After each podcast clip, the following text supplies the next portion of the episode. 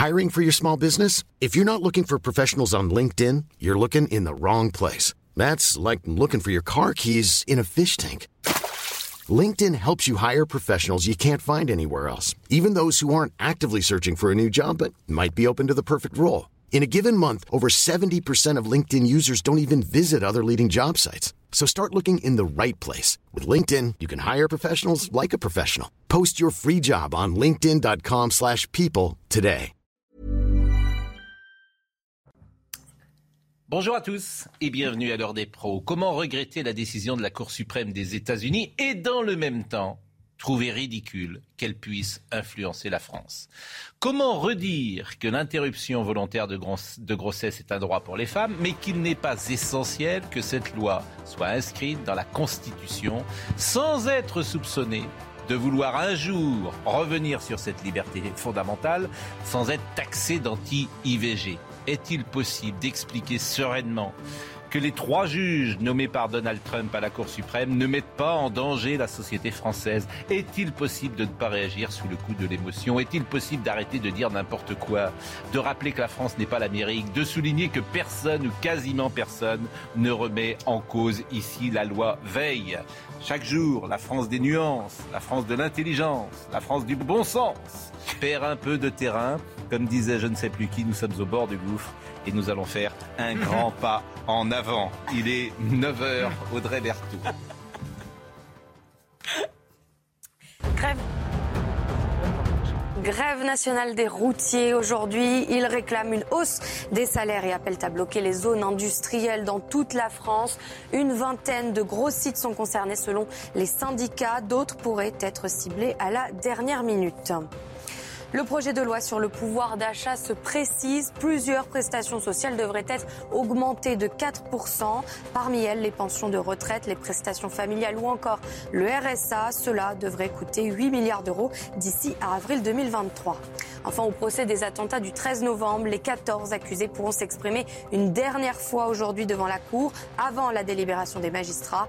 Les discussions vont durer deux jours dans un lieu tenu secret et placé sous surveillance. Elisabeth Lévy, Gérard Leclerc, Philippe Bilger et Robert Sebag sont là. On va parler de l'IVG dans une seconde. Simplement une photo qui m'a intéressé aujourd'hui, parce qu'il y a quand même du travail encore à faire hein, pour euh, la répartition entre le travail et les hommes et les femmes euh, dans le monde entier. Une photo que vous allez voir, c'est les dirigeants des pays du G7 qui étaient réunis hier au sein du château d'Elmo dans les montagnes du sud de l'Allemagne. Donc vous avez euh, Joe Biden, Emmanuel Macron, Justin Trudeau, Olaf Scholz, Boris Johnson, Mario Draghi, Fumio Kishida. Donc ça, c'est les hommes.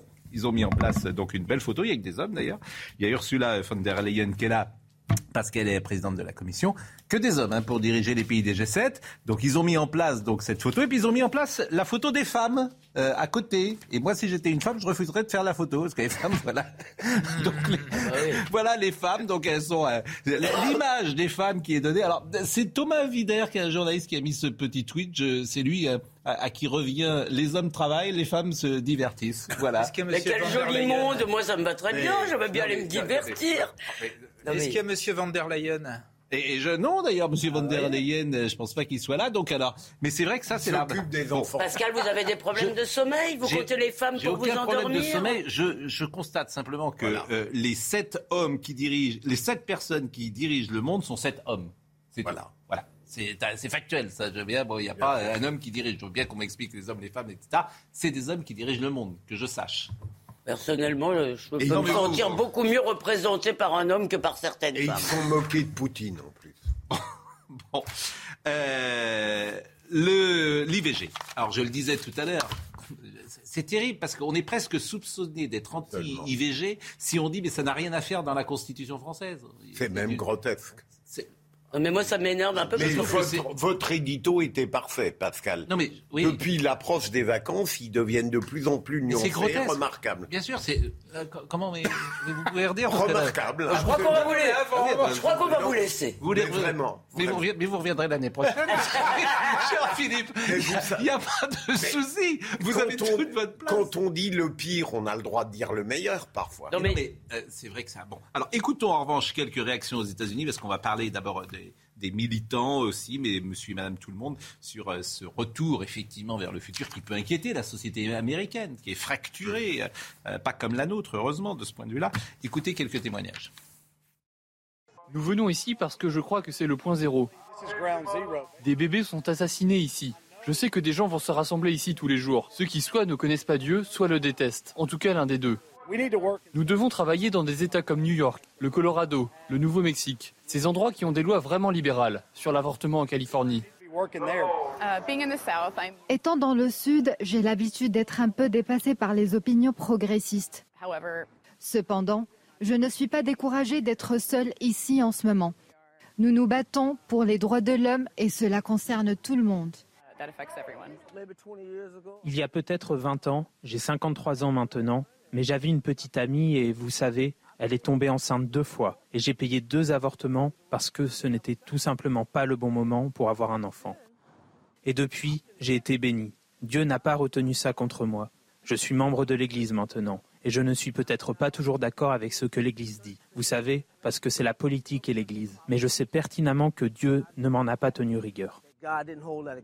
Robert Sebag, vous êtes un enfant de 68 et comment le médecin que vous êtes Il n'y a aucun parti, enfin ça c'est le citoyen qui va répondre d'abord, il n'y a aucun parti politique qui, a réclamé ce genre de choses. Donc dès que les États-Unis, il faut absolument répondre. Ça c'est le premier point. Pas, quand c'est le wokisme. Voilà. Le deuxième point, ça me paraît réellement pas une urgence. Moi, l'urgence aujourd'hui, c'est effectivement l'hôpital. On pourra parler de la Covid, mais au-delà de la Covid, si vous voulez, on a un ministre de la Santé qui est démissionnaire par définition.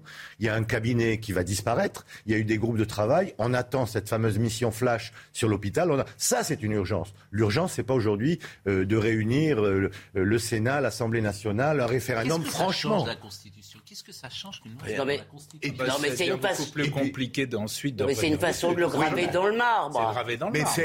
Quand c'est dans la Constitution, ça devient très compliqué de modifier la Constitution. Pardon, Il n'empêche. Bah, vous venez de compter les femmes, alors vous allez me laisser en placer. Oui, oh là là, ça, je. Là-dessus, j'ai pas d'inquiétude. Bon, vous allez en placer une juste après la représentante euh, qui s'exprime euh, des États-Unis et des représentantes démocrates. Écoutez-les. Cela fait partie de la vision sombre du Parti républicain pour l'Amérique. Ils veulent revenir sur tous les droits possibles qui ont été acquis au fil des décennies. Je m'inquiète absolument pour le mariage homosexuel. Je m'inquiète de la surveillance de tous les projets de loi liés au sexe en général. Nous ne reviendrons pas en arrière. Nous n'allons pas être traités comme des citoyens de seconde classe et nous n'allons pas être traités comme des biens. Elisabeth Lévy. Alors d'abord, je constate qu'effectivement, euh, ça, ce que vous avez dit est parfaitement vrai. Mais ce qui m'intéresse sur les États-Unis, c'est que d'un côté, on a des gens qui nous disent que la nature n'est plus rien. Homme, femme, vous pouvez être ce que vous voulez. Euh, demain, vous pouvez être euh, une femme si vous voulez, Pascal. Et de l'autre côté, on a des gens qui nous disent que la nature est tout. Pourquoi je vous dis ça? C'est parce que je pense que ça n'est pas complètement sans lien. Il y a un effet backlash.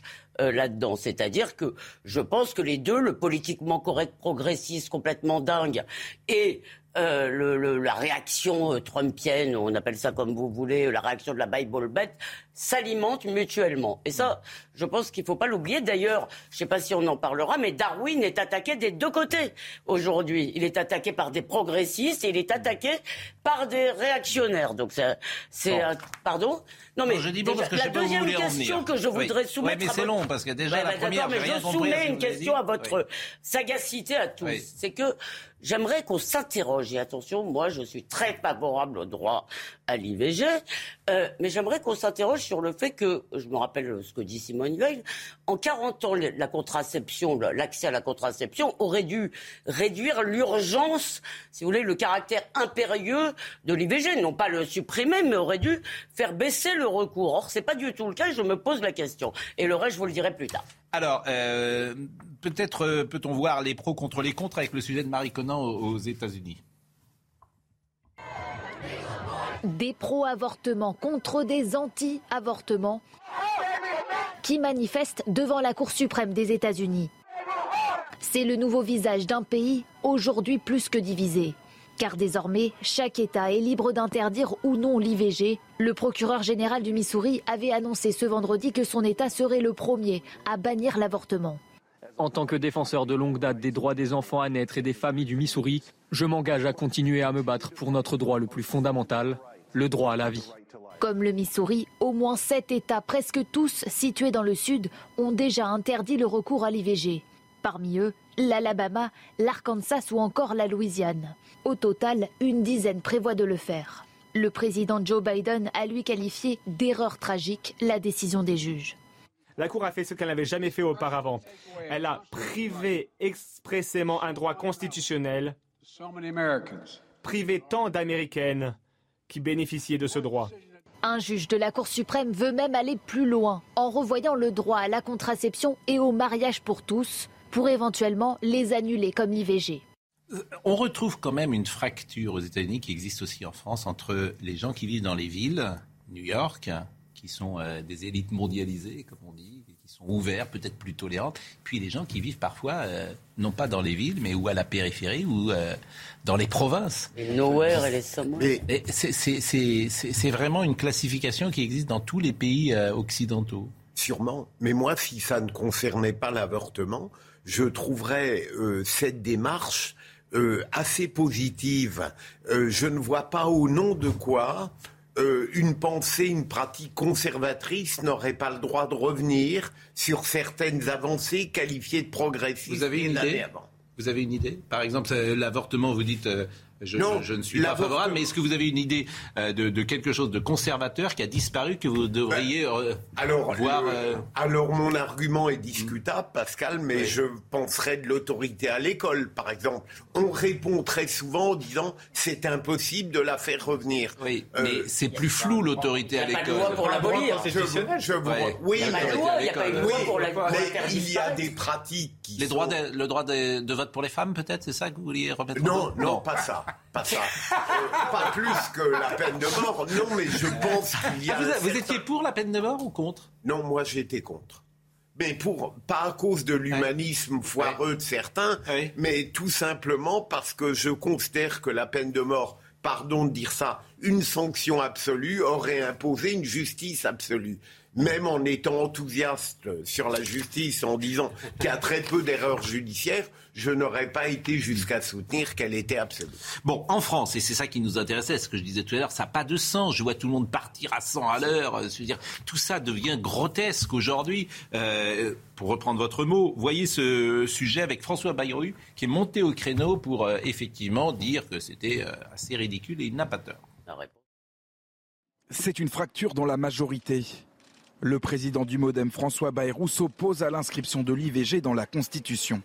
Est-ce qu'aujourd'hui, euh, franchement, dans l'état où le pays se trouve, avec toutes les questions que nous avons devant nous, est-ce qu'il est bon, est-ce qu'il est utile de faire ça alors même que, à ma connaissance, aucun courant politique ne remet en cause euh, la loi Veil et ce qu'elle est devenue par les évolutions différentes? Une proposition de loi défendue par les députés du groupe Renaissance et le gouvernement après la décision de la Cour suprême américaine d'abroger un arrêt garantissant le droit à l'IVG. Mais l'éphémère ministre de la Justice refuse de tenir les États-Unis comme boussole politique. Moi, je ne suis pas dépendant des États-Unis.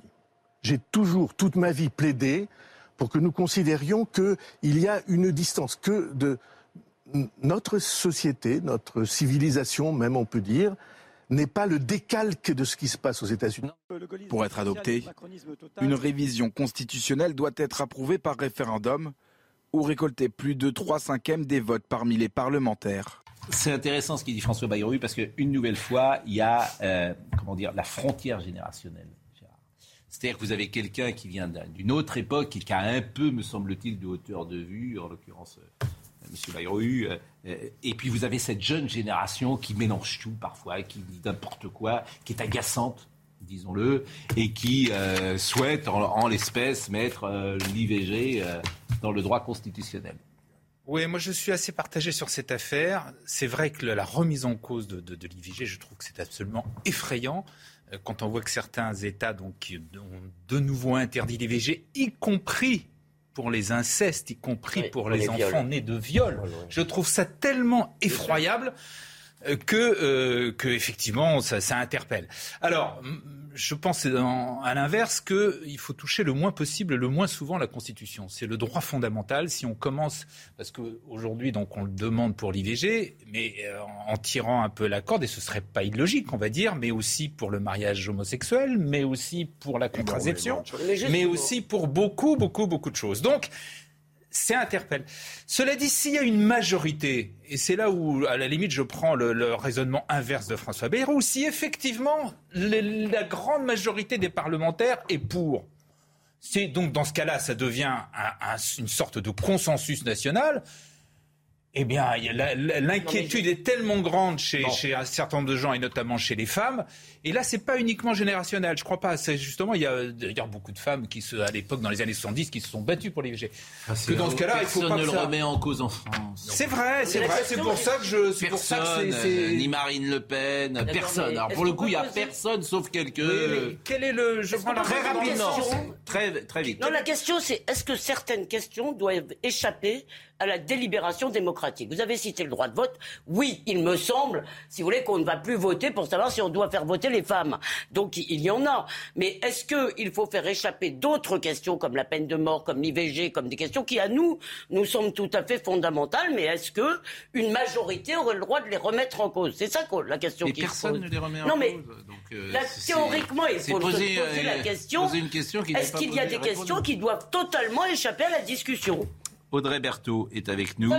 Euh, mais on pourra mettre, euh, tiens, c'est Florian Bachelier, que je salue d'ailleurs, qui a perdu euh, ah son siège, mais qui était venu régulièrement nous voir. Et il a raison de dire pourquoi pas la souffrance animale, pourquoi pas la légitime défense. À chaque drame, on organisera le concours des souffrances et des émotions. C'est pure folie, nous dit-il. Il a raison.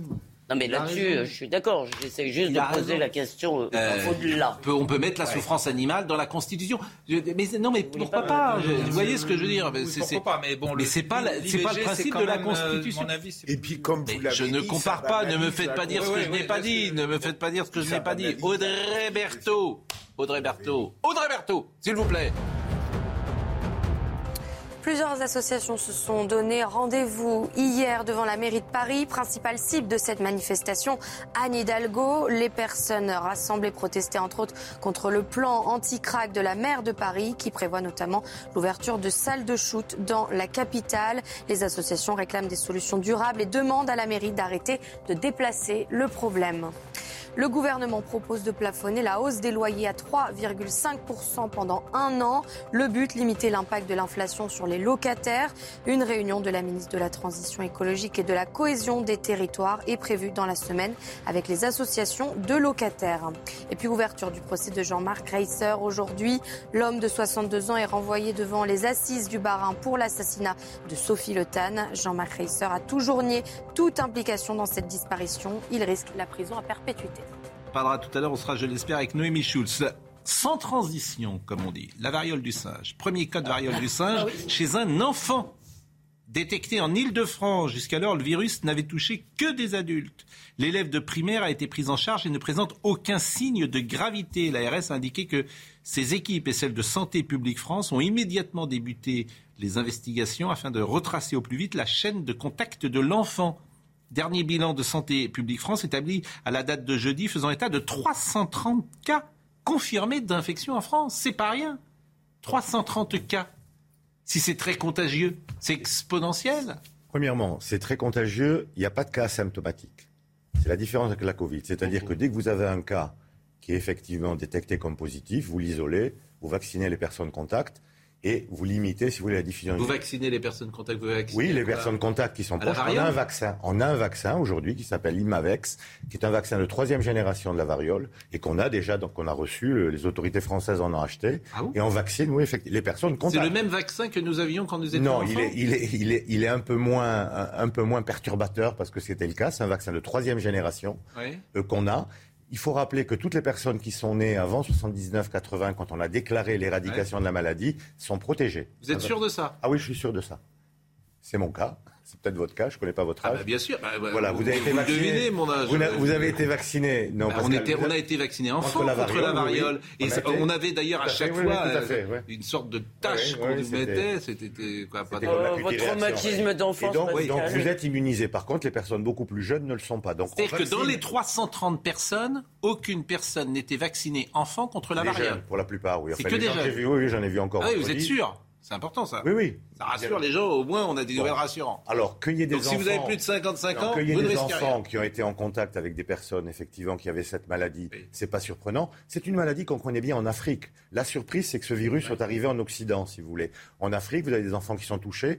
Vous avez quand même des cas de mortalité chez l'enfant. C'est pas le cas en France. Sauf chez des personnes qui seraient immunodéprimées. euh, Et il a eu, il a attrapé comment cet enfant? Ben parce que, alors là, on est en train de faire l'enquête, si vous voulez, sur euh, son entourage.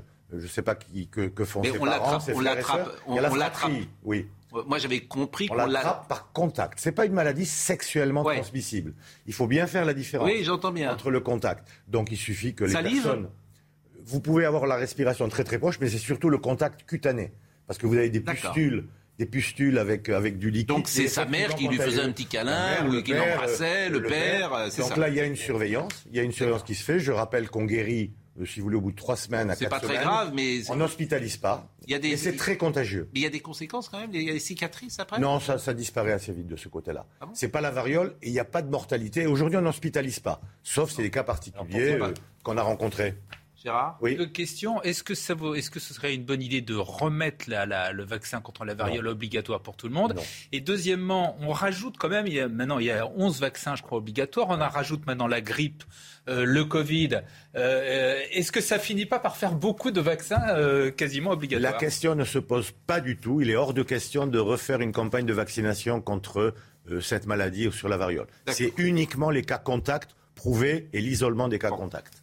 Écoutez, vous nous, vous nous avez rassurés. Bah oui, mais alors. Voilà. Oui. Justement, j'ai l'impression qu'il y a quand même aujourd'hui, on nous en parle et ça fait flipper les gens. Donc, est-ce qu'on n'a pas tort d'en parler autant Euh, Est-ce que est-ce que c'est grave Est-ce que Ah, il vient de vous répondre. Non, mais justement, c'est pas grave. Elle, Donc, est, euh, elle est- elle est- donc, euh, elle est vous avez impressionnante. Elle touche, impressionnant. elle touche, elle touche Bon. un certain nombre de populations particulières sans stigmatiser personne, mais c'est une réalité. Bon, le Covid, cher docteur. Le Non. Covid. Ouais. Non. Bon. Ah, ça faisait longtemps. Ah ben non, ça fait pas longtemps, ça fait une dizaine de jours qu'on en reparle Ouais, tous les jours. Le Covid, 54 000 cas, euh, 14 500 euh, 50 patients hospitalisés, 830 patients en soins critiques, 42 décès. Bon, ça augmente manifestement tous les jours. Bon, vous, je connais votre position. Il eût fallu mettre le masque au moins dans les transports euh, en commun. Ne pas le supprimer. Ne pas le supprimer. Personne ne le réclamait. Oui, oui. Bon. Il y avait les, les gens Si, si, nous. beaucoup. Non, non, pas, pas dans le métro. Nous, on le réclamait, désolé. hein. Mais les gens Non, peuvent. non, mais s'ils veulent le mettre, ils le pas- portent leur masque. Il n'y a pas de milieu clos pire que le métro et non ventilé. Mais qu'ils le portent. Mais Celui qui veut le porter, qu'est-ce il qui le se porte. passe aujourd'hui Oui. Moi, je prends le métro. Qu'est-ce qui se passe aujourd'hui Vous avez des gens. qui- Les gens l'ont ou pas Oui, alors certains ont le masque et d'autres non. Et ils se regardent en chien de faïence. Et Oui. quand une personne a le masque, elle voit quelqu'un, elle tourne la tête. Vous créez deux populations, si vous voulez. Oui. Mais personne ne le réclamait. Les gens étaient habitués. Bon. Ça a été pour des Quatrième raisons dose de vaccin pour tous. La, la pandémie en pleine reprise avec les diminutions du respect des gestes barrières et la propagation. euh, alors c'est le BA5. Hein. Le, le BA5, il n'est pas plus dangereux. Il est très très contagieux. Il est moins dangereux. Ah, il est moins dangereux. Il est moins virulent sur des formes graves. Par contre, ça dure beaucoup plus longtemps et il y a une fatigue assez prononcée, si vous voulez. Ça, c'est très clair. Et y toutes les personnes qu'on voit. Qu'il y avait Non, déjà. Il y, y a une fatigue. Alors, par contre, si vous voulez, on a beaucoup moins de personnes qui ont des, des problèmes de goût ou d'odorat. Ce qu'on avait vu dans les précédentes vagues. Hmm. Beaucoup moins avec, avec ce variant. Euh, on n'est pas à l'abri de formes graves si on est immunodéprimé, si on n'a pas été vacciné, si on a un certain nombre de comorbidités. On revient toujours sur la même ancienne là-dessus. Bon, de toute façon, là, les gens vont plus être protégés. À partir maintenant, la, la dernière euh, vaccination, elle remonte à 5 mois, 6 Alors, mois. a- Donc après plus personne. 60 ans, la recommandation, il faut être clair, après 60 ans, c'est faire effectivement la deuxième dose de rappel. Il y a moins de 50% des gens dans les EHPAD qui ont plus de 80 ans qui ne sont pas, qui n'ont pas reçu cette dose de rappel. Et c'est là, si vous voulez, où il peut être effectivement dangereux. On a vu des cas graves, on a vu des mortalités importantes au Portugal. Alors, ce qui est rassurant, c'est que le Portugal, la vague, ils ont passé le pic, si vous voulez, de l'épidémie. Donc, ils sont en décroissance. Ça a duré 7 à 8 semaines. On espère aussi que nous, ça va pas trop déborder sur les vacances. Mais toujours être vigilant, faire du séquençage et voir si on a un nouveau variant. Bon, j'ai l'impression quand même qu'on a pris la- un peu de distance par rapport à ce qu'on faisait il y a deux ans et qu'on se rend compte qu'il y a beaucoup de choses qu'on a fait qui n'ont pas marché, disons-le, que le vaccin, euh, pour les personnes euh, effectivement fragiles, oui, pourquoi pas, mais je pense qu'aujourd'hui, chacun comprend que ceux qui ne sont pas fragiles, c'est peut-être pas utile de se faire vacciner pour Ça, une raison simple, c'est qu'ils n'empêchent pas la transmission. Non, non. Il n'empêche pas la transmission, il Voilà. empêche les cas graves. Bah, voilà, donc bah oui. Alors, c'est ce qui fait. Non, mais c'est Non, mais il y a un an, on s'est tous fait vacciner parce qu'on pensait que ça empêchait la transmission. Pardonnez-moi, c'était ça la raison. Quelques notes d'optimisme, si vous me permettez, parce qu'il faut toujours en avoir. La seule chose, c'est qu'aujourd'hui, même pour ces formes graves, dans la première phase, qui est la phase virale, on a un médicament par voie orale qui s'appelle le Paxlovid et qui empêche effectivement d'avoir des formes graves et des anticorps monoclonaux. Mais surtout, ce Paxlovid, moi, que j'ai prescrit à plusieurs reprises, il empêche d'avoir des formes graves chez des personnes qui sont susceptibles d'en avoir. C'est le premier point. Le deuxième point, il va y avoir de nouveaux vaccins qui vont arriver en septembre au cas où, qui vont être faits avec différents variants et qui devraient être beaucoup plus efficaces en ce qui concerne la transmission. D'accord. Et dernière chose, les gens que vous suivez euh, à la, c'est à la salle pétrière, les gens qui ont ce qu'on appelle des Covid longs et notamment euh, le ah goût, l'odorat, tout ça, est-ce qu'ils retrouvent au bout de 12 mois le goût, l'odorat ou est-ce que vous avez encore des gens que vous voyez qui n'ont pas retrouvé? Le Covid long, c'est quelque chose d'extrêmement compliqué. Alors, le goût et l'odorat, si vous voulez, il y a des gens, bah, les gens, il n'y a pas d'invention, si vous voulez. Alors là, ce qu'il faut, c'est une sorte de rééducation. Parce que ce que vous avez avec ce virus, il va toucher au niveau local, au niveau, au niveau des cellules. Mais est-ce qu'il retrouve C'est ça ma question. est-ce qu'il retrouve C'est au niveau cérébral, parce que le goût, l'impression de d'être salé, sucré, c'est bon, c'est mauvais, ça sent la rose ou pas, c'est au niveau cérébral qu'a l'interprétation. Donc il faut rétablir ce lien entre le local et le cérébral par l'éducation. Donc ce que nous demandons aux patients, vous achetez des huiles essentielles et plusieurs fois par jour, vous rééduquez votre nez. Et ça marche Vous rééduquez. Il y a des gens, c'est le vin, par exemple. On leur demande de prendre du vin dans la bouche plusieurs fois par jour pour essayer que le goût. Non, mais et ça revient doucement. Et il faut le faire le plus tôt possible. Ça, c'est le premier point. Après, il y a, si vous voulez, les fatigues chroniques, les gens qui disent j'ai beaucoup moins de mémoire, je ne suis pas le même. Alors, vous faites un certain nombre de bilans, vous ne trouvez rien, et il y a un côté psychologique. C'est pas péjoratif ce que je dis. Il y a une sorte de choc. On essaye d'apprendre aux gens de prendre du recul par rapport à la maladie, par rapport à tout ce qui s'est dit. C'est assez angoissant. Les antidépresseurs, mm. dans certains cas, donnent de très bons résultats. c'est vrai, euh, cher Gilbert Deray, depuis que j'ai eu le Covid, j'ai un peu moins de mémoire. Bien évidemment. Je m'appelle pas Gilbert Deray, mais c'est pas grave. Mais c'était drôle, cher Gilbert Deray, c'est mon effet manqué. excusez-moi, vous me faites parler de choses très sérieuses. Mais voilà, cher Gilbert Deray, depuis que j'ai eu le Covid, j'ai beaucoup moins de mémoire. Bon, ça on dirait la plaisanterie avec brio, tu sais, dans le, ça tombe un peu. Ah, très très drôle avec brio. Bon, bon, non voilà. Et voilà. On le voit plus d'ailleurs à Gilbert Deray, qui était à, euh, hein. Mais bon, il est, retourné à sa spécialité. Là, le Covid, c'était juste une parenthèse. Euh, la pause, à tout de suite. Audrey Berthaud à 9h33, on est un peu en retard. Pour la Première ministre, la semaine s'annonce compliquée. Après les élections législatives, les postes clés de l'Assemblée nationale sont attribués cette semaine et la Première ministre Elisabeth Borne a moins d'une semaine pour faire des propositions au chef de l'État sur un nouveau gouvernement d'action. 627 signalements pour atteinte à la laïcité dans l'éducation nationale. C'est le dernier chiffre communiqué par le ministère entre décembre 2021 et mars 2022. Parmi ces signalements, le port de tenues religieuses dans les établissements scolaires, il est en hausse de 7% par rapport au trimestre précédent. Enfin, en tennis, le tournoi de Wimbledon débute aujourd'hui à Londres. L'état de santé de Rafael Nadal va être scruté de près et l'Espagnol se veut rassurant avant son premier tour demain. Le dernier vainqueur de Roland Garros a subi des injections au pied gauche. Deux choses à retenir donc de l'intervention de Robert Sebac ce matin sur le Covid. Première chose, pour retrouver le goût, un petit litron de rouge tous les jours. Et là, vous retrouvez dans la bouche et vous le recrachez. Vous retrouvez le goût, un petit litron tous les jours. Éducation nasale avec des Et puis, alors là, je pense que vous avez appris euh, des choses à des gens. C'est-à-dire qu'il y a un médicament. Euh, pour lutter contre le Covid. Mais alors les gens vont vous dire, mais pourquoi se faire vacciner? Non, non, non. uniquement, on le réserve. Il a quand même des effets secondaires. On le réserve chez des personnes qui peuvent effectivement faire une forme grave. Bon, euh, le gouvernement à présent, euh, la coalition, c'est impossible, sans doute. Euh, je voudrais qu'on écoute, non pas Adrien Quatennens, parce que lui, il n'ira sans doute pas. il n'a pas envie d'échanger avec le président de la République. Mais en revanche, François Bayrou qui s'est exprimé sur la coalition impossible. Vous allez dire Bayreuth. Je pense que le président de la République n'a pas du tout l'idée que les coalitions vont devenir possibles. Il n'a pas du tout l'idée que euh, que, les, que de nouveaux contrats vont être... Je crois pas. Peut-être euh, le sens de la persuasion va faire bouger les choses. Je dis que je n'y crois pas. En revanche, ce à quoi je crois, je vais reprendre les termes que j'ai utilisés parce que il me semble que ça ressemble à ça. Je crois à un gouvernement des bonnes volontés et je crois aux majorités d'idées. Un gouvernement des bonnes volontés. On a le droit d'être naïf. Demain, on sera avec Jean-François Copé. Ah oui, alors là, c'est, ce ne sera pas une bonne volonté, ce sera une intelligence euh, très partisane et qui est à fond pour Emmanuel Macron, de manière très étrange.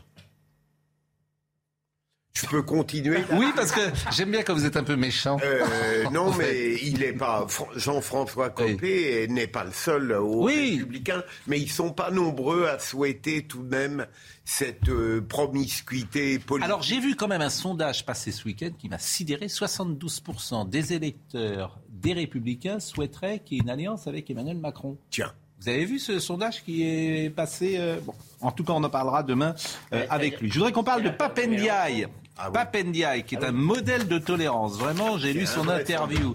Son interview dans le Parisien. Mais si quelqu'un de, qui n'était pas de son camp disait la racine carrée de ce qu'il a dit, il serait déjà dehors. C'est d'une intolérance. Et puis alors, il, a mis ses enfants dans le privé. Mais tout à l'école alsacienne. En plus, il, a mis ses enfants dans le privé, mais personne ne dit rien. Il a, je veux dire, ça, tout ça passe crème. Il ne croit, lui ne croit même pas en l'école publique. Et il a bien raison. Oui. En fait, parce que quand, euh, vu, l'état de l'école publique, c'est compliqué, il met ses enfants à l'école alsacienne, il incarne tout à fait les élites qui placent leurs enfants quelque part et les gueux, euh, il, est, il les méprise. le plus intéressant, c'est que... Et il donne des leçons. Et, il donne des leçons. Son obsession, c'est les inégalités. Alors, si vous voulez, lui, il veut résoudre les inégalités à l'école publique, ce qui veut dire baisse du niveau. Hein. Si, si, c'est ce qu'il dit. Mais ça, ça veut dire baisse du niveau. Et Pascal, il y a plus grave dans l'interview, de mon point de vue. Mais quelle légitimité a un ministre pour décréter qu'il ne fera aucun compromis avec le Rassemblement national et pour considérer que lui n'est pas dans l'arc républicain? Mais à quel titre? Quelle est sa légitimité? J'entends bien que le président a dit qu'elle est fille. Euh, non, euh, oui, elle est fille et le RN n'était pas des partis de gouvernement, ce qui est scandaleux. Mais pour qui se prend Papendiaï Pour déclarer, ce n'est pas parce que le Front National parle de la République qu'il est républicain. Mais qui est cet homme Je veux dire, il méprise, il méprise les 89 députés. Mais qui sont ces gens?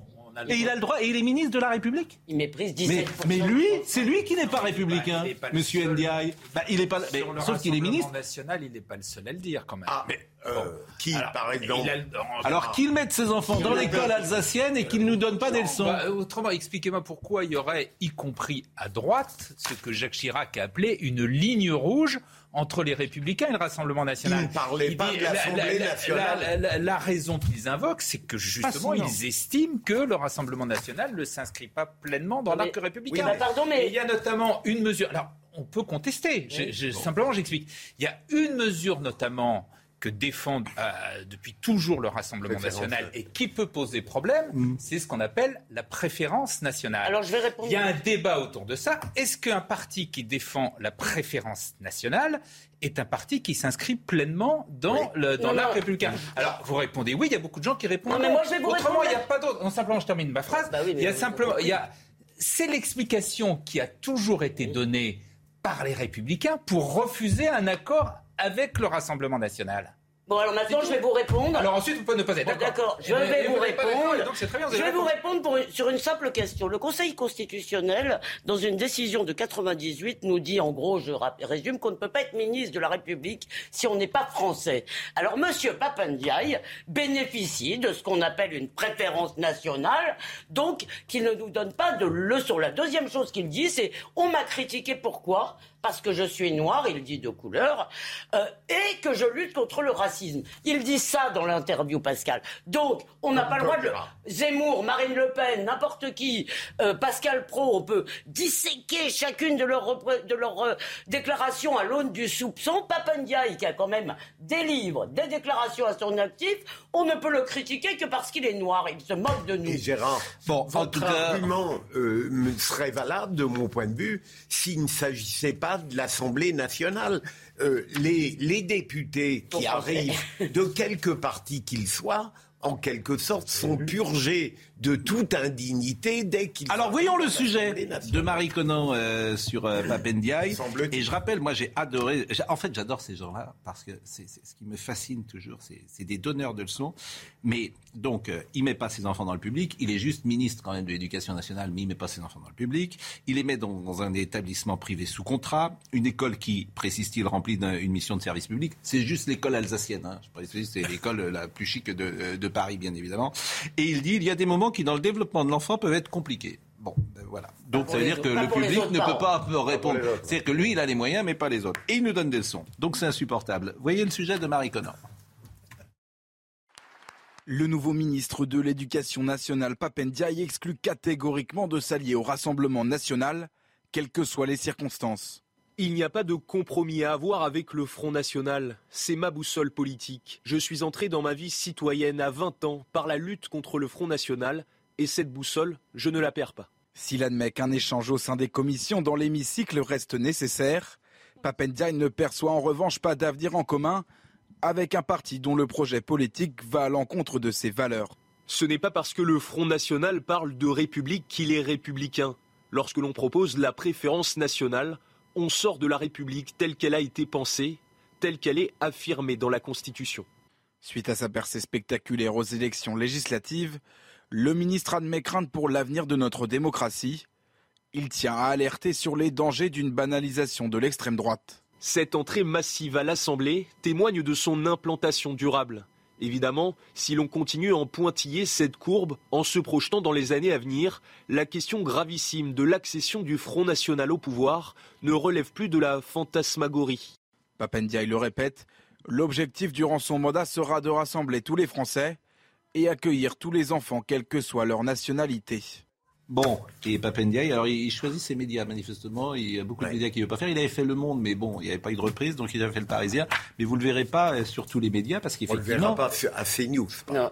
Mais vous avez remarqué que Le Parisien lui pose la question d'une école privée sans mentionner le nom de l'école. Je, je les connais par cœur. C'est l'école de l'entre-soi, l'école alsacienne. C'est ça qu'il pose. Je les connais par cœur.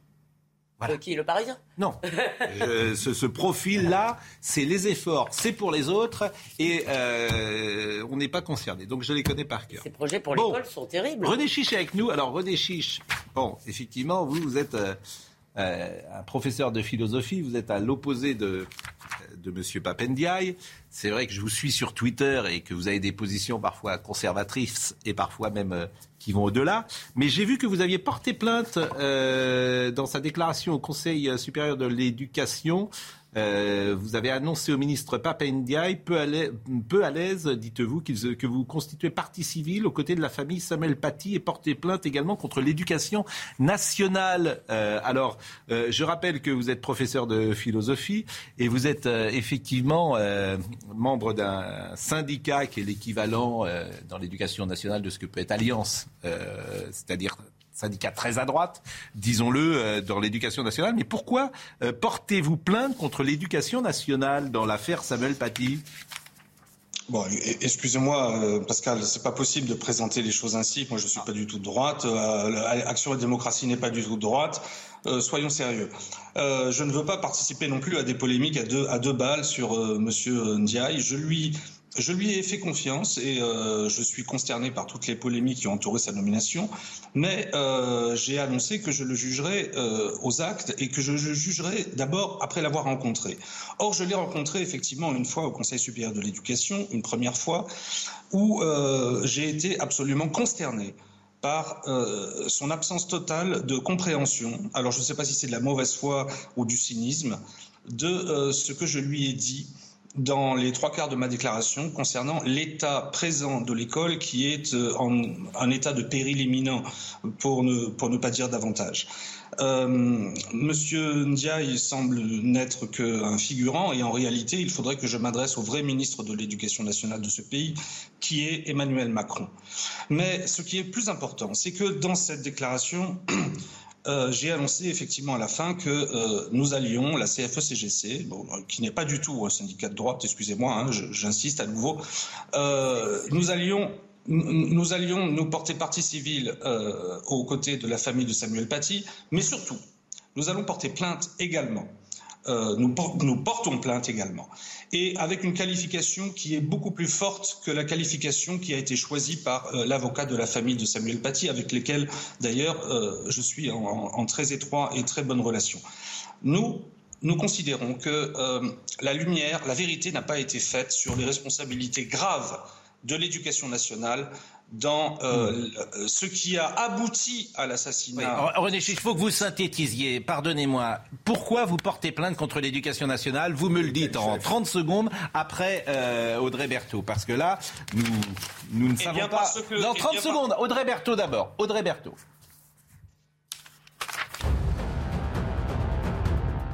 Est-ce qu'Elisabeth Borne va réussir à former un gouvernement de coalition? Les négociations avec les présidents de groupe de l'Assemblée démarrent aujourd'hui et la tâche s'annonce difficile. Pour Adrien Quatennens, député NUPS LFI du Nord, aucun arrangement avec la majorité n'est possible. Dirigeons-nous vers une quatrième dose de vaccin pour tous. Pour l'instant, seuls les plus de 60 ans et les immunodéprimés y sont éligibles. Alors que l'épidémie repart à la hausse, la mesure n'est pas encore envisagée par le gouvernement, mais elle pourrait l'être à l'automne prochain.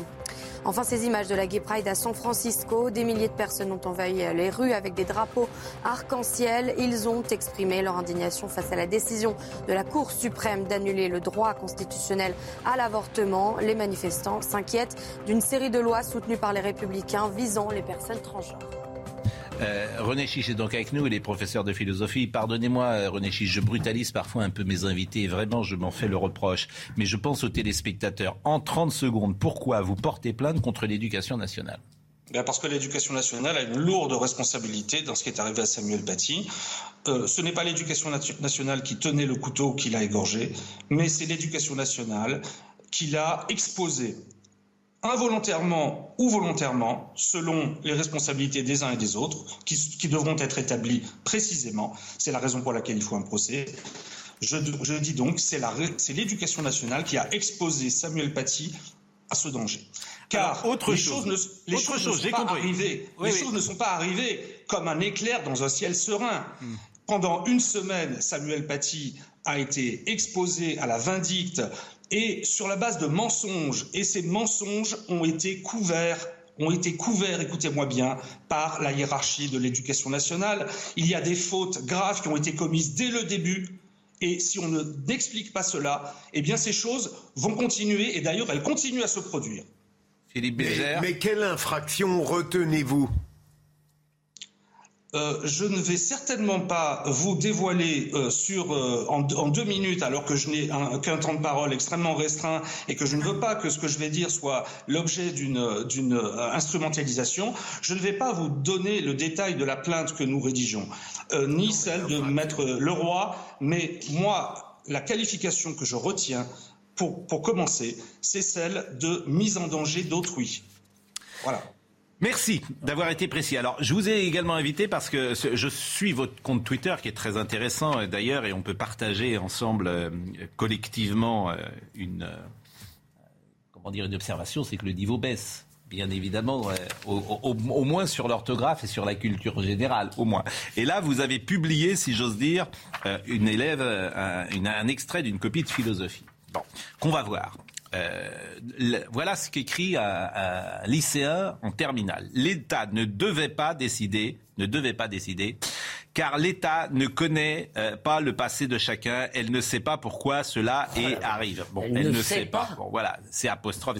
L'État ne connaît rien de ces personnes. Son but peut être dans le but de faire une bonne action ou simplement d'aider sa famille. Si les gens sont bien éduqués et bienveillants, il y a une faute par, euh, par mot. Hein. Nous n'avons pas besoin de l'État, le respect mutuel suffit pour remplacer l'État, comme cette euh, célèbre citation, vivre les CV, etc. Bon, moi ce que je trouve extraordinaire, c'est comment un élève peut-il se retrouver en terminale en écrivant comme ça? C'est-à-dire que sa place n'est pas en terminale, manifestement. C'est-à-dire que sa place n'est pas en terminale, sa place n'est pas en première. Comment est-il possible qu'on amène des gens au bac? C'est un leurre. Et en plus, cet homme aura peut-être le bac. Donc c'est un mensonge absolu. Il aura sûrement le bac. Peut-être. Bon, mais j'invite vraiment à aller sur votre compte Twitter. Donc, euh, il y a un système qui est défaillant. On n'emmène pas au bac des gens qui ne savent pas, euh, qui ne maîtrisent pas à ce point l'orthographe, le vocabulaire, la syntaxe, la grammaire, etc. C'est effrayant en fait cette copie. Alors bon, euh, c'est une copie que vous avez vous-même corrigée, monsieur, monsieur Chiche? Ben bien sûr, je suis en, pleine correction en ce moment et effectivement, j'ai été assez, assez peiné et attristé parce que cette copie, euh, c'est pas la seule, évidemment. Euh, alors certainement, on va me dire, ah mais c'est un 10, 10 euh, orthographique, 10 lexique, j'ai choisi la pire, etc. Non, je vous dis, un, que ce n'est pas la, la, pire et qu'il y en a des dizaines de semblables dans mon, dans mon lot. Euh, vous savez bien, Pascal Pro, puisque en fait on a déjà eu cette conversation il y a trois ans. Euh, j'ai fait exactement la même chose il y a trois ans. J'ai même, grâce à vous d'ailleurs, puisque c'est vous qui m'en avez donné l'idée, publié un livre sur le sujet qui s'appelle La désinstruction nationale, dans lequel je dis tout. Vous allez arranger mes affaires. Mais, mais, mais, je crois, mais je crois qu'il faut aller plus loin maintenant. Il faut aller plus loin. Il faut euh, publier un livre entier avec les copies que nous sommes forcés de lire. Parce que l'hypocrisie, ça suffit. Il y a un rapport direct entre ce dont nous parlons maintenant et ce dont nous avons parlé juste avant. L'éducation nationale, c'est à la fois le temple des lâchetés et l'empire du mensonge. Ça suffit. Moi, je veux un vrai ministre. Je veux un vrai ministre. Pardon, je veux un vrai ministre de l'Éducation nationale qui se mette en face de la réalité de la désinstruction, au lieu de pérorer sur le droit à la réussite pour tous, parce que le droit à la réussite pour tous, c'est un mensonge. La réussite, cet élève, il va réussir. Et réussir quoi? Réussir quoi? Franchement, je vous pose la question, essayez d'y répondre. Non mais, non, mais pardon, mais moi je me pose une question, cher René et je me demande si des professeurs qui seront issus de cette école-là, parce qu'il y a un processus cumulatif, seront demain capables, si vous voulez, de repérer ou de d'apprécier à sa juste valeur une copie comme cela, parce qu'en plus ils sont formatés idéologiquement et dans son interview, Papendia, il dit Mon maître mot, c'est le bien-être des élèves. C'est pas les savoirs, c'est pas l'autorité, c'est pas l'orthographe, c'est pas la culture générale. Non, c'est le bien-être des élèves et les inégalités. Donc, franchement, je ne crois pas que ça va s'arranger. Merci, monsieur Chiche. Merci. On est un peu pressé, euh, comme toujours, le matin. On a beaucoup de sujets que je voulais aborder. Je voulais parler du plan énergie dans une seconde, mais c'est un sujet absolument. Euh, Pascal, a touché les professeurs. Oui, terrible. Mais, mais qui ne savent pas l'orthographe. Mais moi, je pense que René Chicha a raison. On est dans une hypocrisie totale. C'est-à-dire que euh, c'est pas de vague, on ne veut pas dire, euh, c'est les lâchetés, etc. Donc, euh, et, ça, ça va être très compliqué. De... Là, par exemple, il se passe en ce moment des copies qui sont remontées en Ile-de-France, on remonte d'un ou deux points, les profs n'étaient même pas au courant. C'est-à-dire qu'on ne veut pas dire qu'ils sont pas bons. On ne veut pas dire que les élèves ne sont pas bons voilà, on, encourage tout le monde. C'est pareil. Donc, qu'est-ce que vous voulez que je dise C'est voilà, c'est le monde d'aujourd'hui. Redéchi, je voulais conclure, mais en deux secondes parce que je voudrais vraiment qu'on parle de l'énergie avant, euh, avant la, la, pause. Bah oui, vous venez de dire que le, baccalauréat est obtenu avec de la triche, mais de la triche qui vient du ministère de l'Éducation nationale lui-même. Bien sûr. Mais Donc, moi, moi, je crois qu'il faut faire le procès de cette institution. Mais faites-le, mais faites-le, faites-le. C'est vous, au prof, de le dire. C'est vous. C'est vous de faire changer les choses. Merci, monsieur Chiche. Euh, l'énergie. Formidable, l'énergie. J'espère que vous avez commencé à ne plus venir en moto. Ah oui euh, Je viens en général en métro. Eh ben, vous viendrez à pied. Comme ça, vous ne ferez pas avancer le métro. Ça sera encore mieux. Vous prendrez plus qu'une douche par semaine à partir du mois de. Mais non, vous pourriez. moi, je viens plus à l'émission. Hein. Bon, les Français sont appelés à réduire leur consommation. Vous voyez le sujet de Simon Guillain. Ça, ça m'intéresse beaucoup. Mais si, une douche par semaine. Simon Guillain. Ils appellent les Français à limiter immédiatement leur consommation de carburant, de gaz et d'électricité. L'effort doit être immédiat, collectif et massif. Chaque geste compte. Les dirigeants d'EDF, d'Engie et de Total se sont accordés. Et face à cet appel, les Français semblent plutôt compréhensifs et prêts à faire des concessions.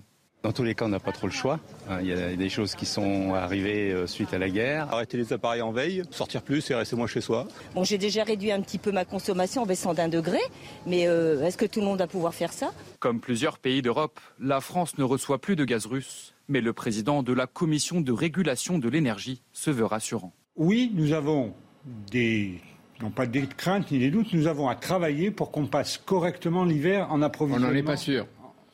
Moi, j'en suis sûr, mais chacun. Ah, mais quand vous parlez, vous dites que l'hiver va être tendu. Ça oui. veut dire quelque chose. Oui, l'hiver va être tendu et je pense qu'on va arriver à passer l'hiver.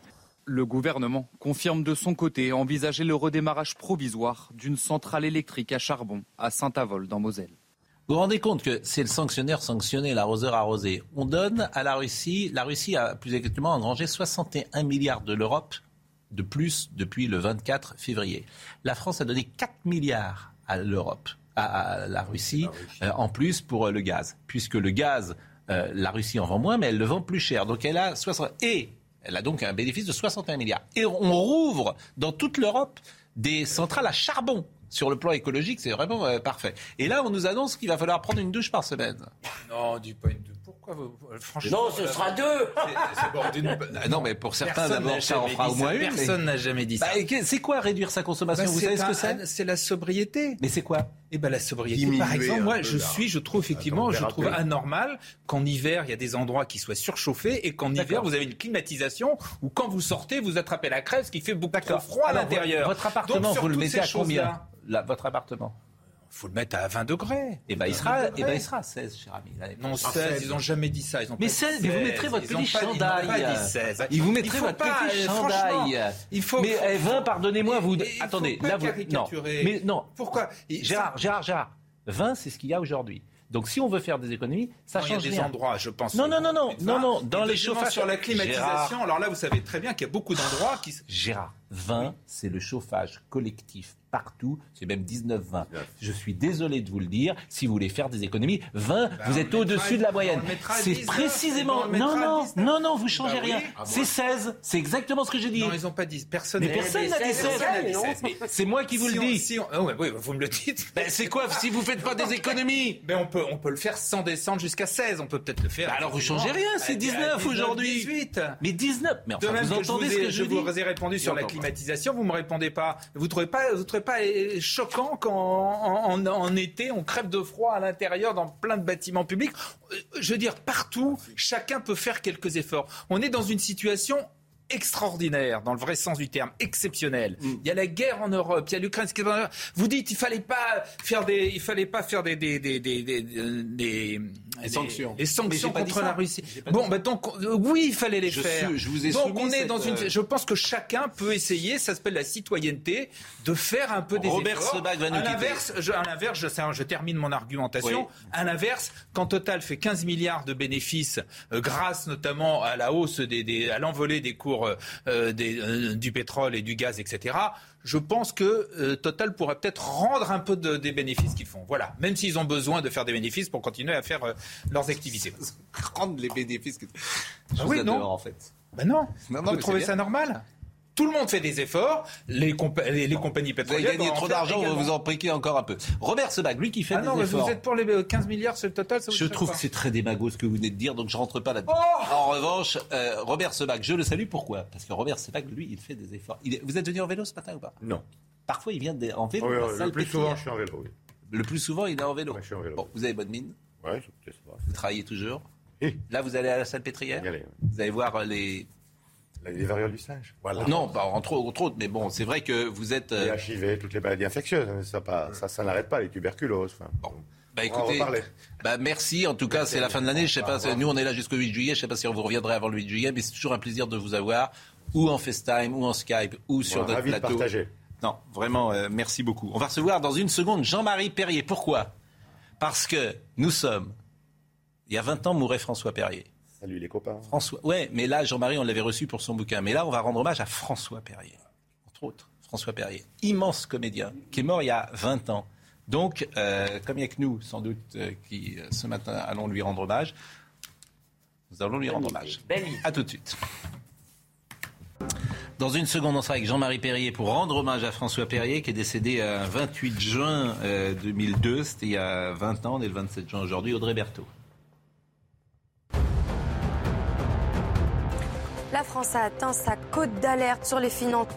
C'est ce qu'estime le ministre de l'économie Bruno Le Maire au moment où l'exécutif cherche un compromis avec l'opposition pour son projet de loi sur le pouvoir d'achat. Selon l'INSEE, la dette publique française a dépassé les 2,900 milliards d'euros à la fin du troisième trimestre.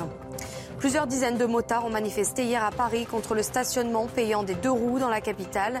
La mesure entre en vigueur le 1er septembre prochain. La Fédération française des motards en colère s'est donc mobilisée hier.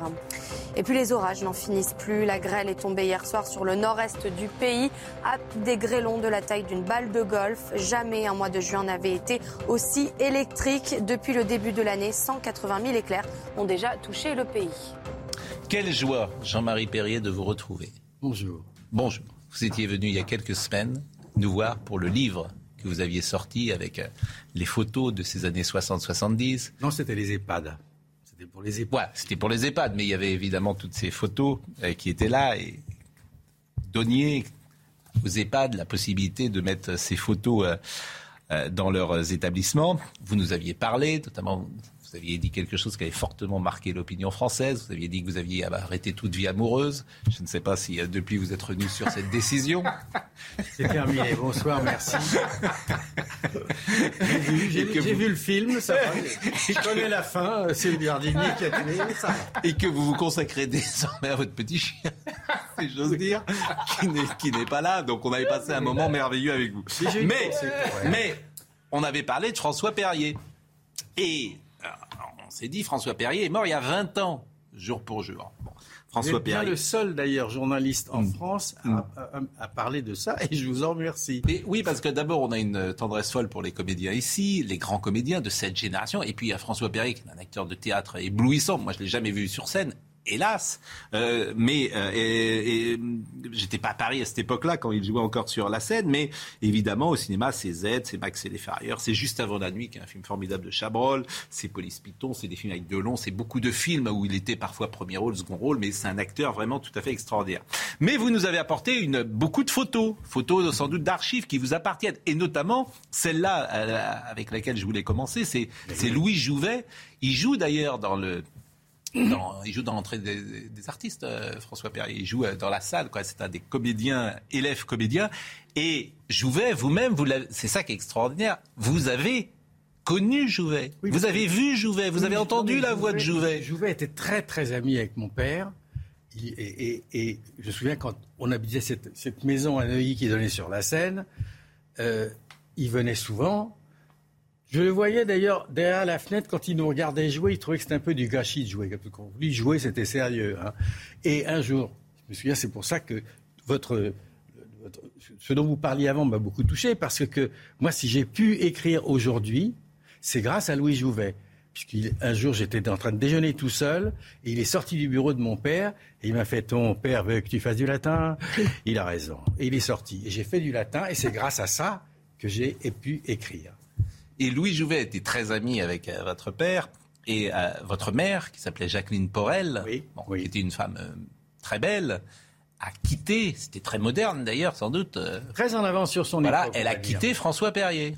Bon, elle l'a quitté. Bon, elle est partie, vous laissant d'ailleurs, vous les enfants, avec votre père. Trois enfants et les meubles. Donc voilà, et, c'est Et je crois que Jouvet est venu dans l'hôtel particulier le soir. Euh, pour essayer de consoler euh, François Perrier. C'était magnifique parce qu'il est arrivé d'abord, il, a regardé l'endroit et il dit mon petit François, tu ne manqueras pas de place. Et ensuite, il lui non mais mon père était effondré. Hein. C'est vraiment la femme de sa vie. Il est, enfin, il le pensait. Heureusement, depuis il y a eu Colette qui ne l'a jamais lâché.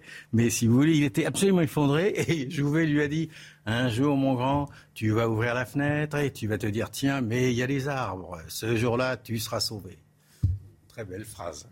Alors, on va parler de la carrière de François Perrier, du rapport qu'il avait à la comédie, du rapport à son métier, mais l'actualité nous la poursuivons quand même en, parallèle, puisqu'aujourd'hui, euh, le procès Jean-Marc Reiser euh, s'ouvre. Et on va le suivre, ce procès, cette semaine, avec euh, Noémie Schulz. Il comparait à Strasbourg pour le meurtre de Sophie Le Tan, cette jeune femme de 20 ans, piégée par une petite annonce, puis tuée le jour de ses 20 ans en 2018. Je vous propose de voir peut-être le sujet et de faire un point sur cette ouverture du procès à Strasbourg. Pendant des mois, les proches de Sophie Le Tan se sont battus pour retrouver le corps de la jeune femme, disparue après avoir visité l'appartement de Jean-Marc Reiser. Tous redoutent de faire face au bourreau de l'étudiante et espèrent repartir avec des réponses à leurs nombreuses questions. On ne peut pas compter sur lui. Il a toujours menti, il a toujours été dans le déni, il change toujours de version, on ne peut rien attendre de sa part. On espère simplement que avec les nouvelles technologies, les analyses, les enquêtes euh, permettront de, d'expliquer le déroulement de, de ce qui s'est passé lorsque Sophie a visité l'appartement. L'ombre d'une autre jeune femme va planer sur les débats. celle de Françoise Oman, 23 ans, disparue en 1987 après s'être rendue elle aussi au domicile de Reiser. Faute de preuves, le suspect a été acquitté en cour d'assises. Alors pour le cousin de Sophie Le ce procès sera aussi pour la famille Oman. Ce procès-là, c'est pour les deux familles et on espère que, que justice soit faite comme il se doit. Jugé pour l'assassinat de Sophie Le Jean-Marc Reiser encourt la peine maximale, la prison à perpétuité. Jean-Marc Reiser a 61 ans. Il a longtemps nié avant de reconnaître le meurtre début 2021. Euh, il conteste la préméditation, affirmant avoir euh, perdu les pédales quand elle a repoussé ses avances. Et puis son profil, Noémie Schulz, nous intéresse, si j'ose dire, parce qu'il a déjà été condamné en 2001 à 15 ans de réclusion pour euh, des viols commis en 95 et 96. donc c'est un homme qui a été condamné et qui était sorti de prison. Noémie Schulz, bonjour.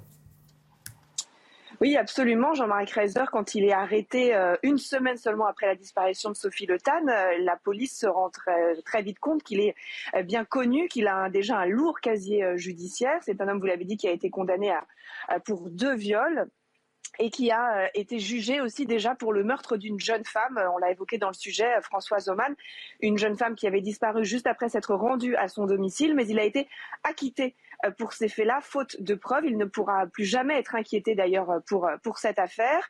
Jean-Marc Reiser, à l'époque des faits, il est, d'après ses proches, réinséré. Il commence d'ailleurs des, des, études. C'est sans doute à l'université qu'il va croiser Sophie Le Pendant des mois, il va clamer son innocence malgré les preuves qui vont s'accumuler, sa téléphonie d'abord, des traces de sang retrouvées dans son appartement. Même quand on va retrouver le sang de Sophie Le sur une scie cachée dans sa cave, eh bien, il va clamer son innocence.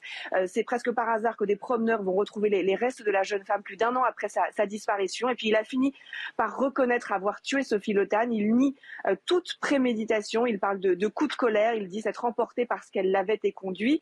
La famille de Sophie Lotan redoute hein, l'épreuve de, ce procès, mais espère pouvoir reconstituer un peu le, puzzle, reconstituer les derniers instants de leur fille et comprendre la raison euh, pour laquelle elle a été euh, sauvagement tuée par Jean-Marc Reiser.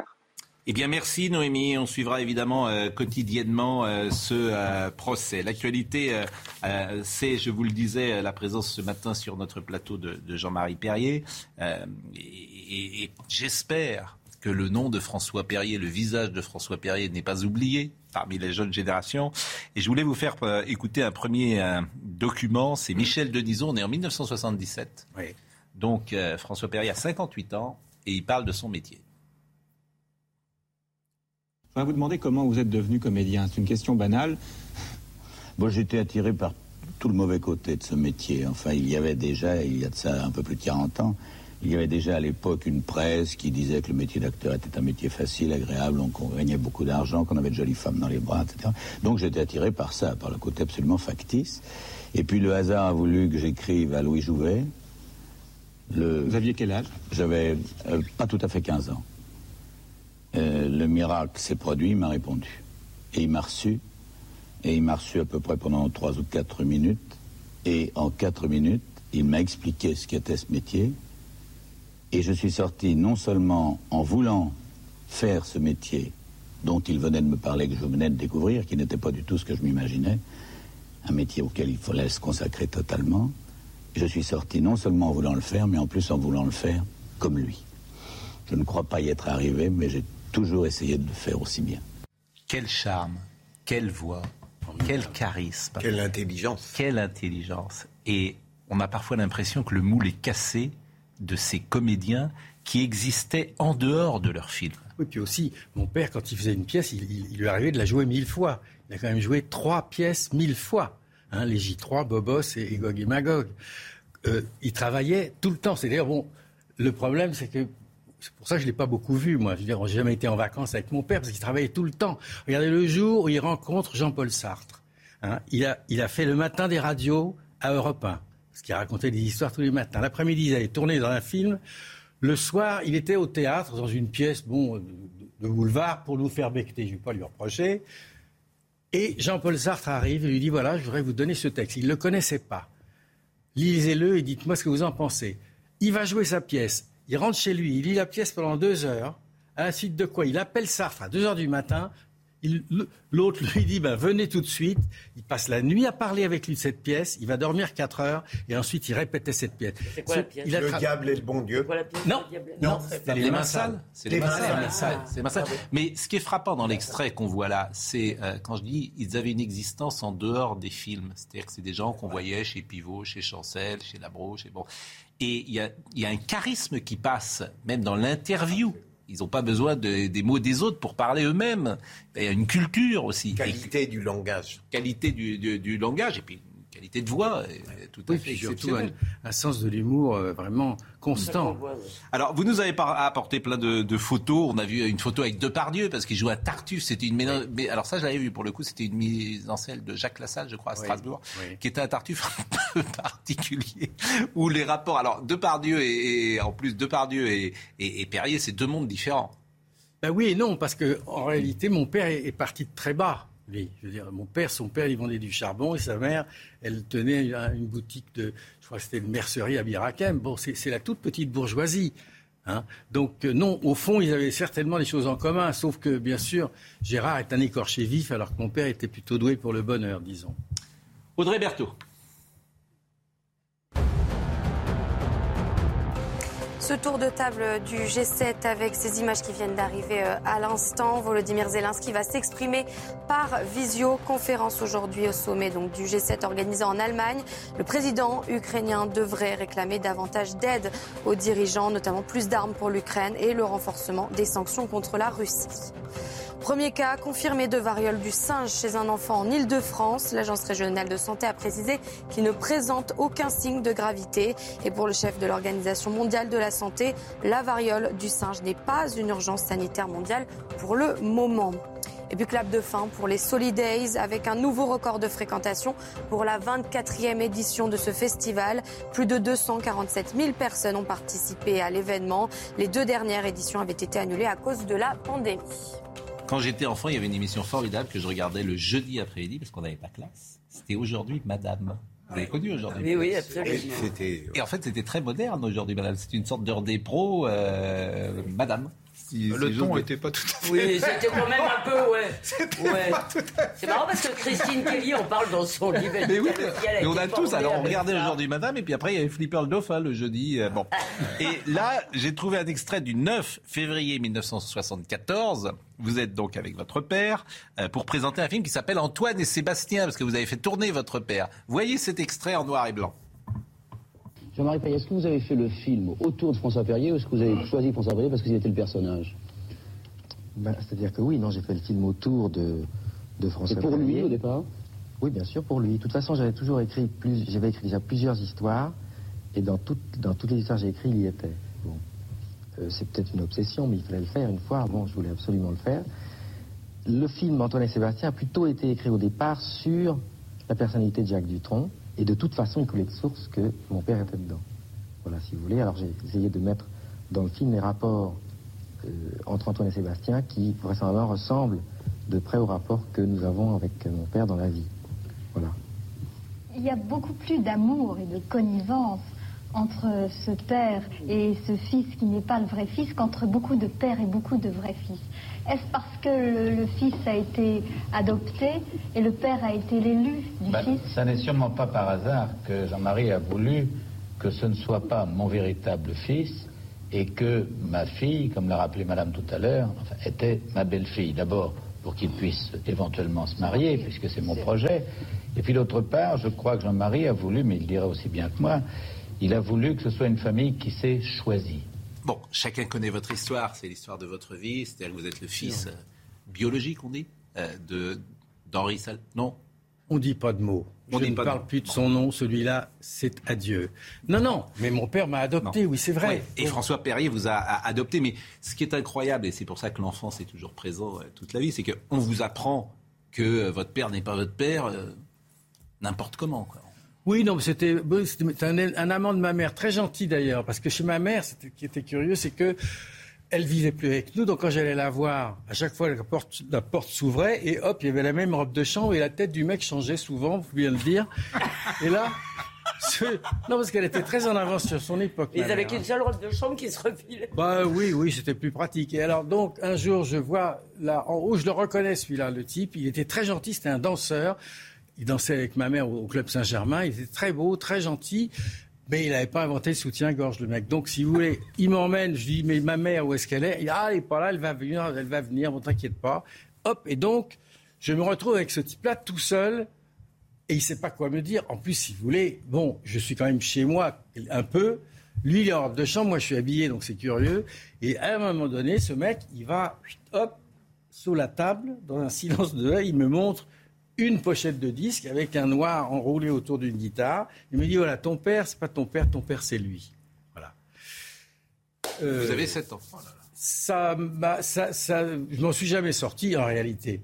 Et au fond, après ça, j'ai décidé, moi, que mon père m'avait adopté, donc je l'ai, moi, adopté à 16 ans. Voilà. Et au fond, c'est le cas de beaucoup de gens. Parce que même, bon, là, c'est extrême, parce que, bon, euh, c'était pas mon père euh, biologique, mais finalement, on les adopte, ses parents, ou on les adopte pas. Mais moi, j'ai eu cette chance. Et, François. Perrier, votre père, vous lui avez dit un jour que vous saviez?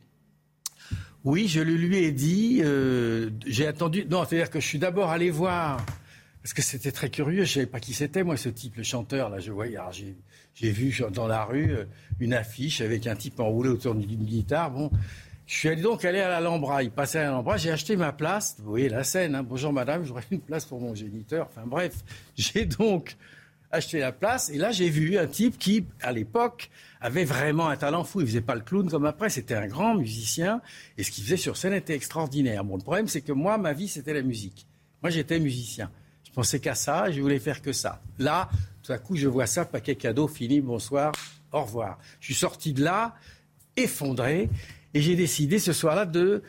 Mon père m'a adopté, donc moi, je vais l'adopter aujourd'hui.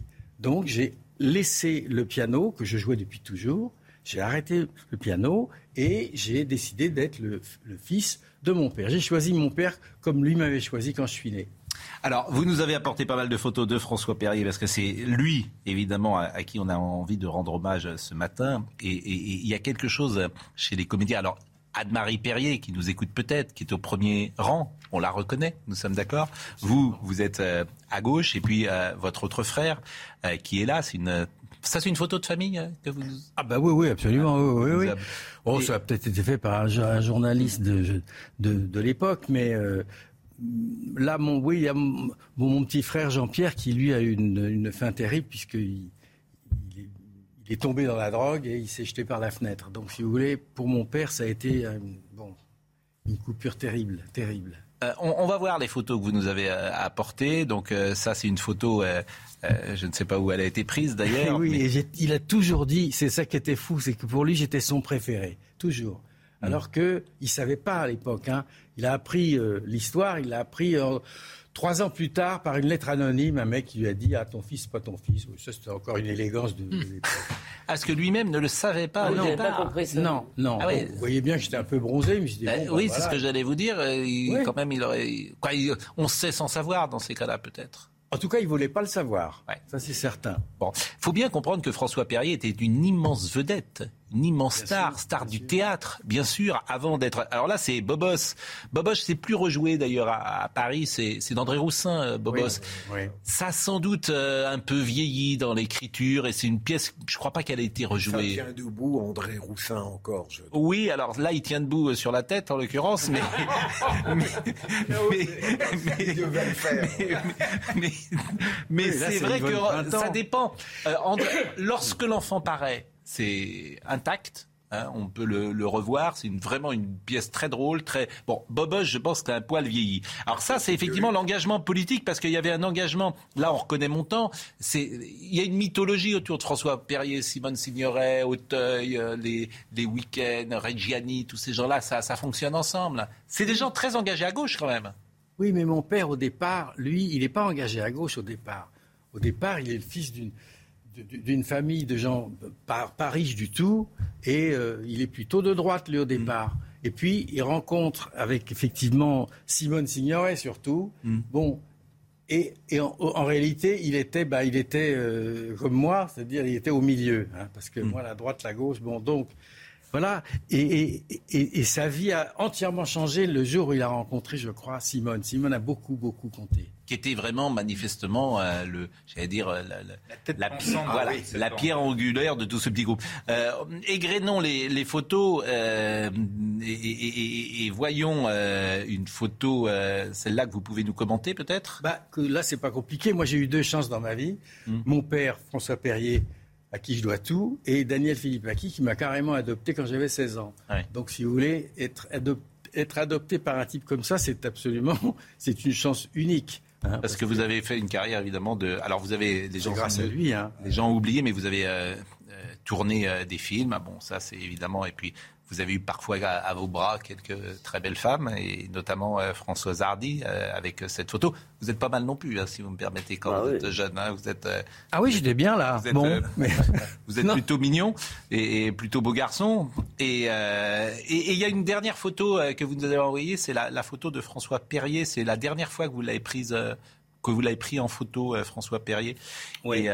voilà, c'est cette photo-là. oui, parce que bon, et c'était, elle est très émouvante cette photo. Hein. Je la passe parce que vous nous l'avez montré, hein. vous nous l'avez donné. Ah non, mais absolument, parce que c'est. Et, là, c'est quelques jours peut-être avant son. Oui, c'est le, le, dernier vrai regard que j'ai changé avec lui. Mm. On était en vacances et, et vraiment tout l'amour euh, qu'il m'a donné toute sa vie, bah, il est dans, dans ces yeux-là. Il bon. quel âge il, il, est mort donc il y a 20 ans, il était né en 1919, euh, donc c'était en 2002. Donc vous avez 83 ou 84 ans, mais c'est vrai qu'il avait perdu euh, la mémoire les derniers. Euh, oui, c'était difficile. J'imagine que c'était euh, c'était compliqué. Il a, il a, été obligé d'arrêter le théâtre à cause de ça, si je me souviens bien, non Parce qu'il, oui. à cause de la mémoire. en tout cas, c'est un immense comédien. Il y a une épaisseur. C'est Philippe Labro qui utilise souvent ce mot d'épaisseur chez ses comédiens. Euh, et, on, alors on les voit beaucoup au cinéma aujourd'hui, forcément, sur le théâtre, on a moins de choses. Mais dans, même dans des seconds rôles, moi je suis toujours frappé de, de, Alors pour lui, ça devait le faire rire de faire ces rôles-là, ça devait être même assez simple. Mais on les pose là. Oui, mais pour lui, c'était d'abord le théâtre. Je disais au cinéma, on a joué, au théâtre, on joue. ça change tout. C'est pas mal, pas mal dit. Pardon? Non. Cette phrase est magnifique au cinéma. Au cinéma où on a joué, au théâtre où on joue, il y a un risque dans le théâtre. C'était sa vie, c'était sa vie. Et, euh, bon, je suis à chaque fois que je pense à lui, je suis extrêmement, euh, extrêmement ému parce que au fond, bon, il m'a, lui, il m'a tout donné. Sans lui, je suis rien, moi. Mm.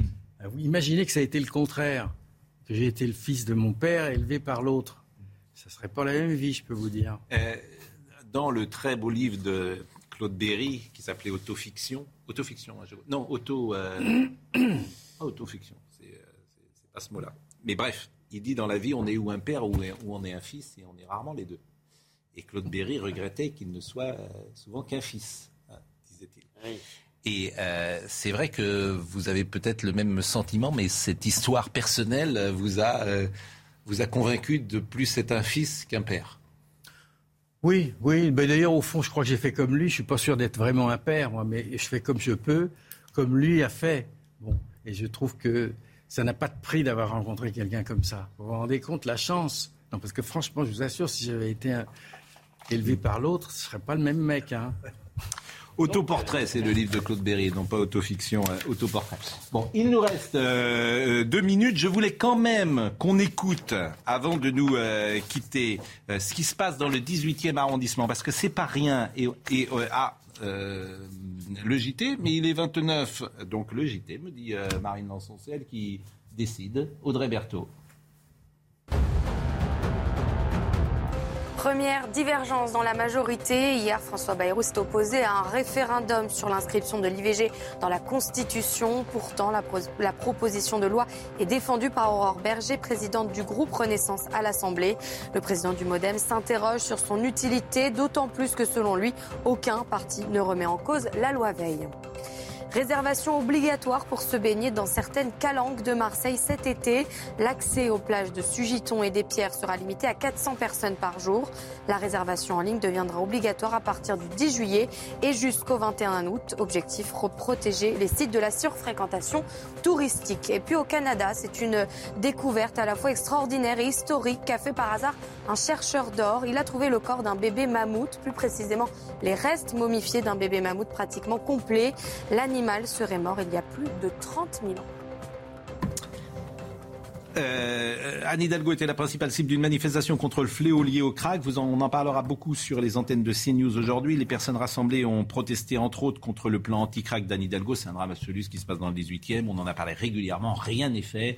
Euh, la manifestation a réuni euh, quelques centaines de personnes devant l'hôtel de ville. C'est insupportable en fait pour les gens qui vivent dans le 18e et ils ont le sentiment que rien n'est fait. Tout le monde s'en fiche. Pour mettre des vélos dans Paris, Madame Hidalgo est très fort, mais pour enlever le crack, c'est plus compliqué. Vous pouvez Non, non, parce que la comparaison, je trouve un peu bizarre. Mais oui, mais, vous avez totalement raison. En vous avez, totalement raison sur le crack, c'est incroyable. C'est incroyable qu'on n'arrive pas. C'est un symbole de l'impuissance de l'État, de la ville, etc. Ces questions qui, qui on déplace. Et nous aurons, on et nous aurons, résoudre, c'est incroyable. Et nous aurons une pensée si pas simple. pour Mademoiselle Adjiani. C'est son anniversaire. Exactement. Isabelle Adjiani, inoubliable dans tant de rôles, au cinéma comme au théâtre d'ailleurs. Donc euh, la voici Isabelle Adjiani, euh, qui sera à l'affiche d'ailleurs ces prochains jours euh, dans... Dozon. Exactement, dans un film d'Ozon. Merci à Agathe Bourdeau qui était à la vision. Merci à Jean-Luc Lombard à la réalisation. Merci à Antoine qui était au son. Marine Lançon et Théo Grévin étaient avec nous. Dans un instant, Jean-Marc Morandini. Jean-Marie Perrier, vraiment merci à vous. on embrasse Anne-Marie. Merci d'avoir évoqué mon père, vous êtes le seul. Hein. Anne-Marie Perrier doit nous écouter. On l'embrasse, ah, elle est, réveillée. Je ne pense pas que son mari soit réveillé à cette heure-là, bien évidemment. Généralement, il se réveille un peu plus tard. Et Jean-Marc Morandini dans une seconde.